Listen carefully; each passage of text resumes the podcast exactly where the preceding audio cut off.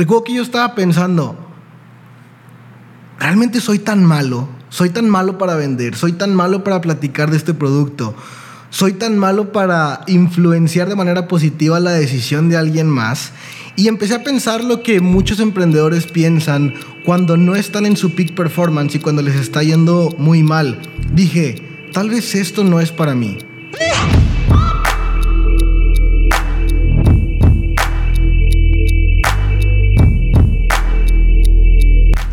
En el episodio del día de hoy tenemos un story time de uno de los puntos de inflexión más difíciles y que verdaderamente más quedaron en mi memoria en mi carrera del emprendimiento. Y si algo bien te aseguro es que si cualquier persona allá afuera es capaz de pasar por estos puntos de inflexión y salir adelante, eventualmente le espera una gran recompensa.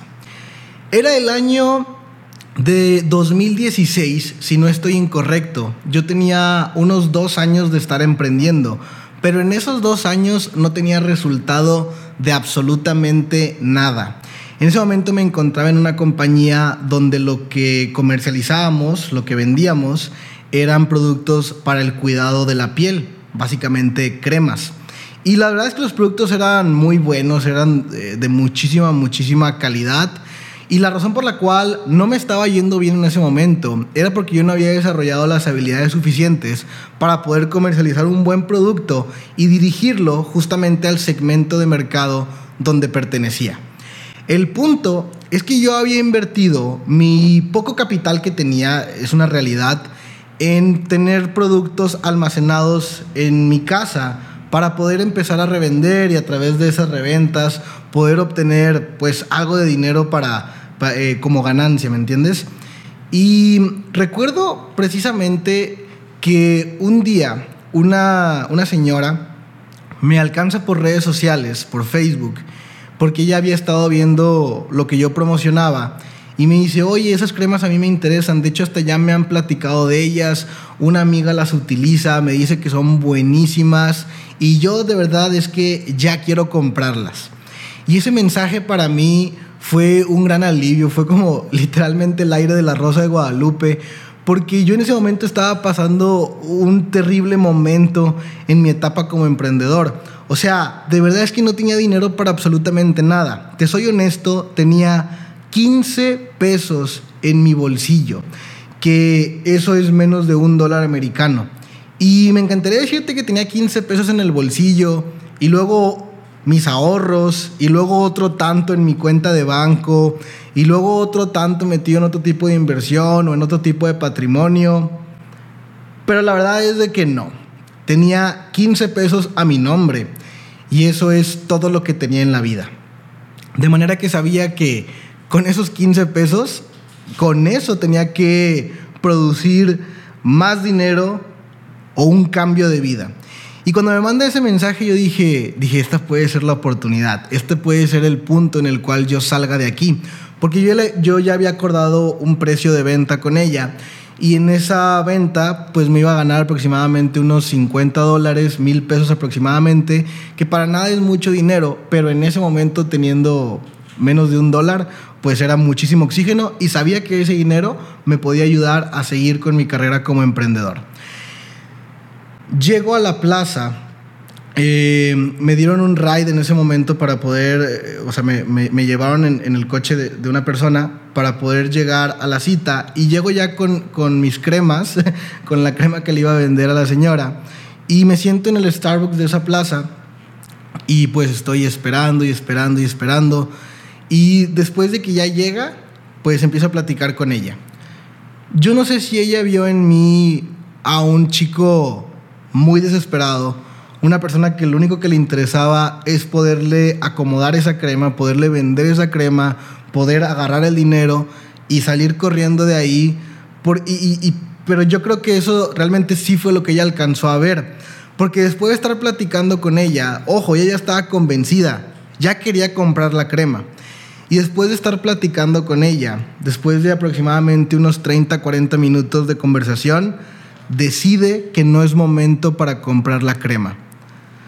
¿Sabes cómo me cayó esa noticia? ¿Sabes lo que sentí cuando después de ya tener una venta asegurada, ahora me decía que prefería esperar? Eso fue terrible para mí. Recuerdo que recuerdo que yo estaba pensando, realmente soy tan malo, soy tan malo para vender, soy tan malo para platicar de este producto. Soy tan malo para influenciar de manera positiva la decisión de alguien más y empecé a pensar lo que muchos emprendedores piensan cuando no están en su peak performance y cuando les está yendo muy mal. Dije, tal vez esto no es para mí. Tal vez yo deba regresar a mi empleo. Tal vez yo deba regresar a mi vida normal. Tal vez este tema de cumplir los sueños y tal vez este tema de cumplir las metas no sea para mí. A lo mejor está diseñado para otras personas, pero no está diseñado para mí. Yo me tengo que conformar con la vida que tengo, yo me tengo que conformar con la vida que me toca. Y esos pensamientos suenan muy estúpidos ahora que los platicamos en este podcast del 3%, pero te juro que en el año 2016 realmente lo empezaba a creer, porque tenía tanto tiempo sin que me fuera bien y tenía tantas de estas mini derrotas, mini fracasos temporales que se empezaban a acumular y realmente lo empezaba a sentir como, como algo que, que, con lo que me identificaba. Ahora, el punto de inflexión no sucedió realmente ahí. El punto de inflexión sucedió unos minutos después. Porque después de que yo había acordado la cita con, esta señora para poder venderle la crema, yo tenía una reunión y en esta reunión es donde íbamos a presentar la compañía, íbamos a presentar los productos para que más personas decidieran asociarse a la empresa, empezar a distribuir los mismos productos y pues de cierta manera nosotros también empezar a crecer nuestro negocio y ayudarles a crecer el negocio a estos empresarios. Yo iba a dar esa conferencia. Me tocaba ese día dar esa conferencia. En la conferencia, cuando yo hablaba en la conferencia, de verdad yo creo que lo hacía muy bien y, creo que, hasta la fecha lo hago de manera excelente cuando estoy hablando acerca de poder cambiar tu estilo de vida y poder transformar de escasez a prosperidad y poder tomar un vehículo para poder eh, cambiar de manera dramática el curso de lo que hasta ahora ibas viviendo. Y en ese momento era así también.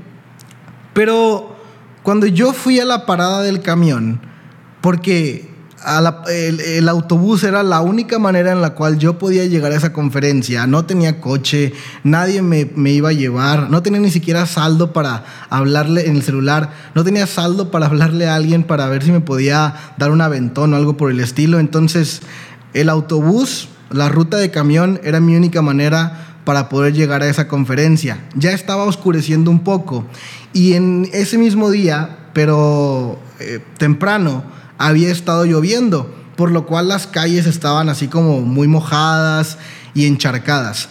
Entonces cuando yo estoy en la parada del camión, pues yo estoy pensando tres mil pensamientos. Mi pensamiento más importante era, a ver, estoy a punto de llegar a una conferencia donde voy a tener a 10 o 50 o 100 o 200 personas enfrente. No tenía idea de qué tamaño iba a ser el evento. Y les voy a hablar de prosperidad. Les voy a hablar de cómo hacer dinero. Les voy a hablar de cómo cambiar su vida.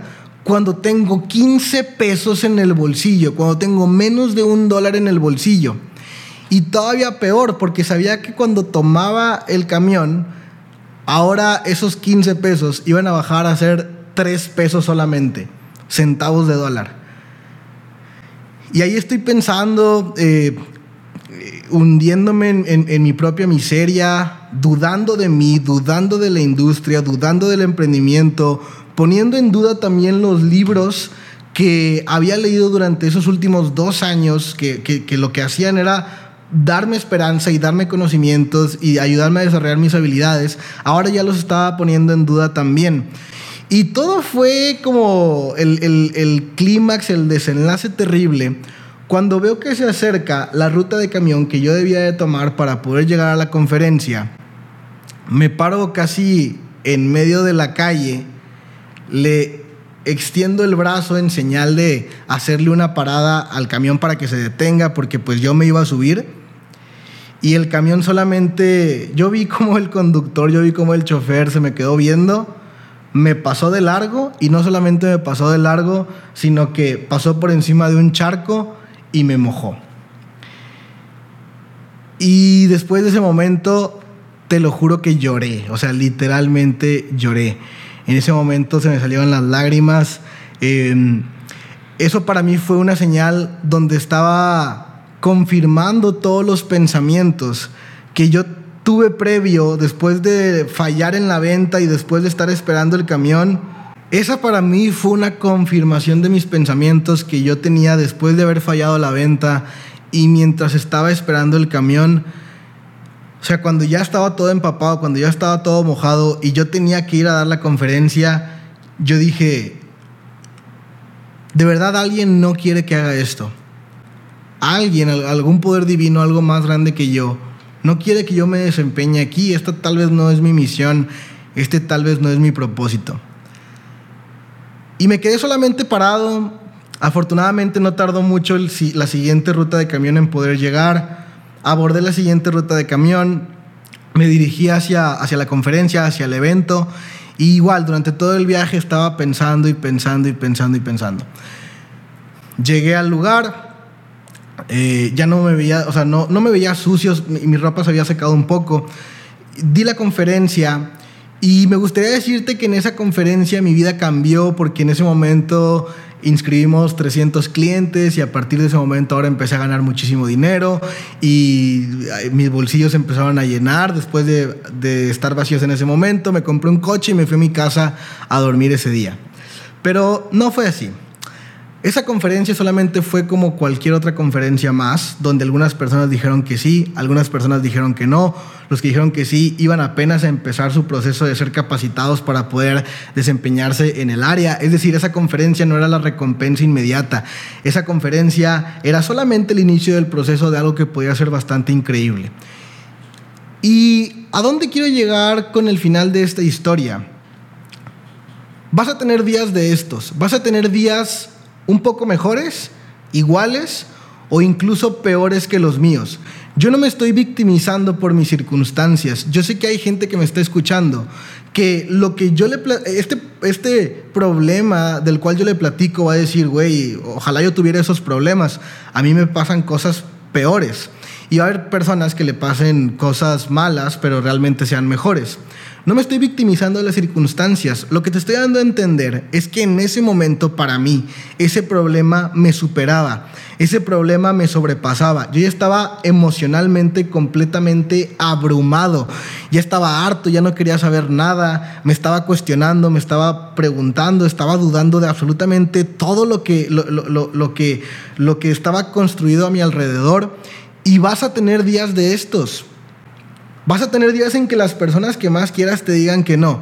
Vas a tener días en que las personas por las cuales quizá quieres construir tus sueños y quieres hacerte millonario y quieres ganar dinero sean las principales personas que te vayan a criticar. Vas a tener días donde tenías cosas garantizadas o cosas seguras que al final terminan derrumbándose.